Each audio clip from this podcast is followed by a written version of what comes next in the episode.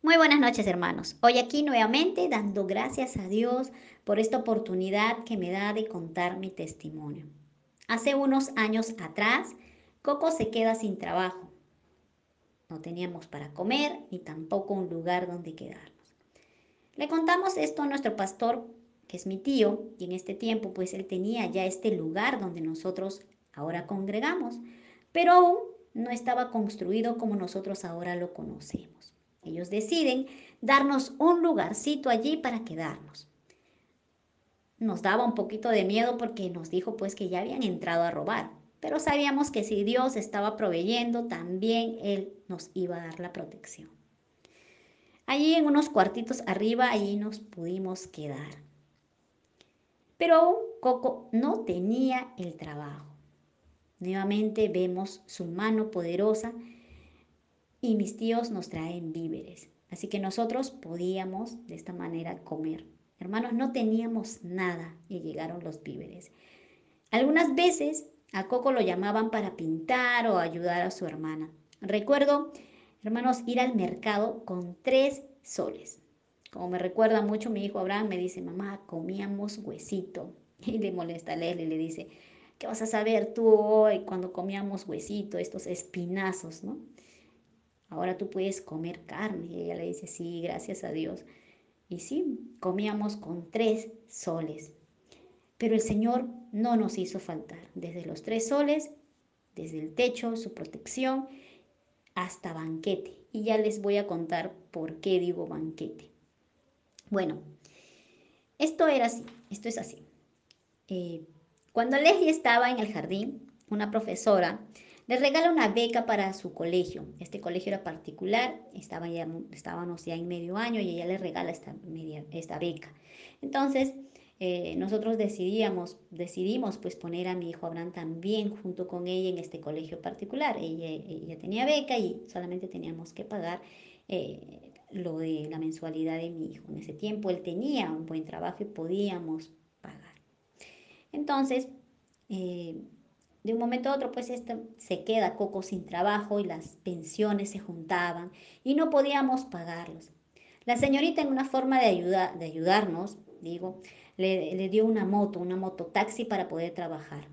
Entonces, eh, le dijo, no, te voy a dar esta mototaxi, eh, te voy a cobrar menos el alquiler, pero de esta manera puedes ayudarte, ¿no? Para poder seguir pagando. Entonces, Coco, me acuerdo mucho y me, me, da un poco de gracia porque de verdad que Coco se iba a trabajar con bien internado. Había un, hacía calor, pero él estaba bien internado, bien vestido, se iba así. mi hijo le molestaba, papá, ¿cómo vas a ir así? Pero él se iba así. No duró más de dos días, pero bueno, salió a trabajar. Estos dos días la moto se malograba, no sabía las rutas, entonces Coco decidió dejar la moto. Así pasaron el tiempo y los meses, los meses de las mensualidades se hacían, se hicieron una gran deuda, tanto que no podíamos pagarla. Ellos perdieron ese año. La señorita no hizo valer ese año que ellos estudiaron, así que, bueno, Leslie y Abraham perdieron un año. Pero la ayuda de Dios nunca nos dejó. Los víveres de los tíos, los pequeños cachuelos, no podíamos dejar de darle gracias a Dios. Y donde nosotros congregábamos era en constructores. Entonces, desde la casa de mi tío Coco y de mi tía Lili, pues salíamos temprano para llegar a las reuniones en constructores. A veces era ida y vuelta. A veces nos veníamos con tío Coco y, nosotros, y él pagaba los pasajes. Entonces, ya no queríamos molestarlo más, así que íbamos y veníamos. Yo creo que el Señor vio nuestro esfuerzo por ir a las reuniones, el aprender, el congregar. Entonces empezaron a llamar a Coco para trabajar en sus casas de, los, de sus tíos, pintando, limpiando. El Señor proveía. ¿Y por qué les digo banquete? Y banquete sin dinero. Porque su hermana tiene un restaurante. Entonces, su hermano, que vive por acá, ¿qué pasaba? Ella que tenía su restaurante, había comida que no se vendía. Entonces ponía ella en tuppers y le decía a su hermano, ¿no? Le decía, llévate esto a Coquito. Y él venía y nos traía. Cada vez que él venía eran con tupper y tenía allí sopa, segundo, también tenía postre y hasta refresco.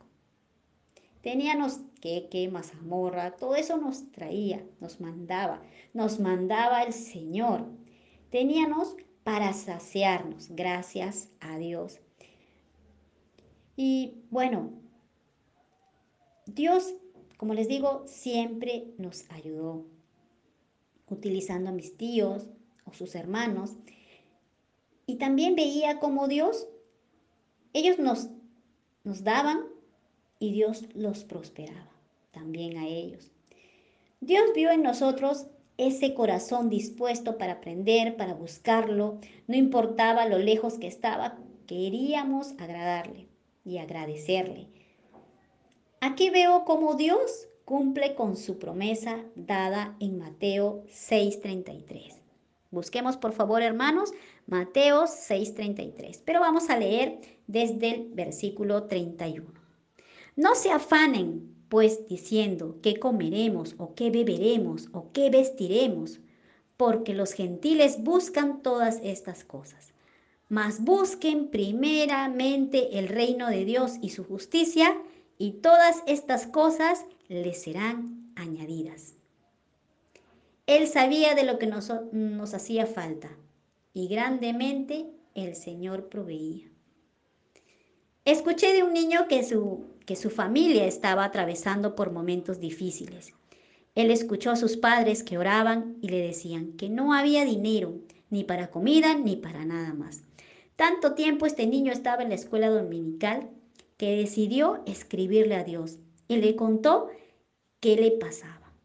Escribió, querido Dios, mi papá no tiene trabajo, mi mamá está muy enferma y no hemos pagado la renta. Tampoco hay para la comida. Por favor, Señor, mándanos 100 dólares hoy. Puso una estampilla y la dirigió a Dios en el cielo. Lo echó en el correo y su carta fue procesada por la oficina de cartas sin destinatario.